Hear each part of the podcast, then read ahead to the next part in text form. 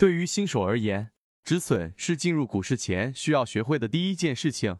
对于老司机而言，多数已经有自己的交易系统，系统中也自然包括了止损的部分。但是很多老司机仍然会犯经验主义，自认为经验丰富而省掉仓位的控制或者及时止损，最终损失惨重。对于很多投资大师来说，其发迹后的破产，多数也是因为没有及时止损而导致最终崩盘。止损分为两种：主动止损和被动止损。简单来讲，主动止损是指买入条件不成立了，就及时止损出场；被动止损是指亏损超出了承受标准或者出现了卖点。任何交易系统都无法保证操作百分之一百成功。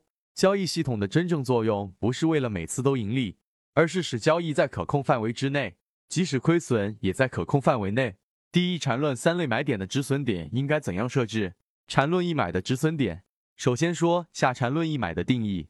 在一段下跌趋势中，最后一个中枢的离开段和进入段发生底背离，底背离低点。下面以三十分钟级别进行说明。这里又分两种情况，一种是一买进场后背离点进场正确，出现了三十分钟上涨的一笔，但是没有进入上面中枢，自然是利用缠论三卖出场。需要说的是，这里不存在止损，应该是止盈。另外一种情形需要重点说明，就是背离点买入后。股价继续向下跌破低点，也就是买入失败。这里的主动止损需要根据买入的方式而定。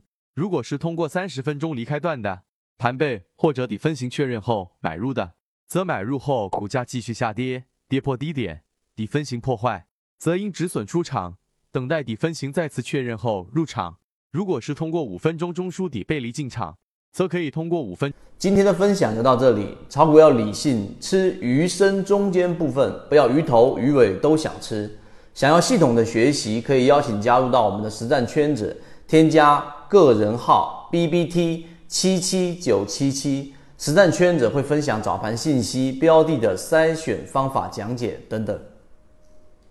中缠论三脉出场，如果错过三脉，则同样通过跌破低点止损出场。缠论二买的止损点，缠论二买定义：一买出现后，股价上涨后出现回调，如回调的低点没有跌破一买的低点，则构成二买。原文中二买的止损点，则在一买的低点被跌破时。个人在原文止损点设置的基础上进行了总结，同样结合两种买入方式，在做出两种对应的止损方式。这一点同上面一买提到的止损点类似。一种买入方式通过三十分钟盘背和底分型。也就是一买出现，然后上涨一段后出现回调一笔，也可以是线段，最好是回调的线段中出现三十分钟盘背，然后通过三十分钟底分型把握精准买点，也就是最低点后的第二根 K 线上破前面 K 线高点，而且低点又在最低点 K 线上方，则构成买点。止损则设在前面 K 线的最低点，也就是底分型确认破坏。另外一种买入方式就是五分钟级别向下走势类型的结束。可以是下跌趋势，也可以是向下盘整，主要是中枢底背离构成买点，所以止损同样设在五分钟三卖或最低点跌破。缠论三买的止损，缠论三买定义：低级别走势类型上破中枢后，回调的走势类型的低点没有跌破中枢上边缘，构缠论三买。具体买点道理同上，可以通过三十分钟底分型和五分钟向下走势类型把握。止损也是同理，设在买入的低点。二。任何操作都不会百分之一百正确，单纯通过技术系统构成的交易系统进行交易更是不稳定。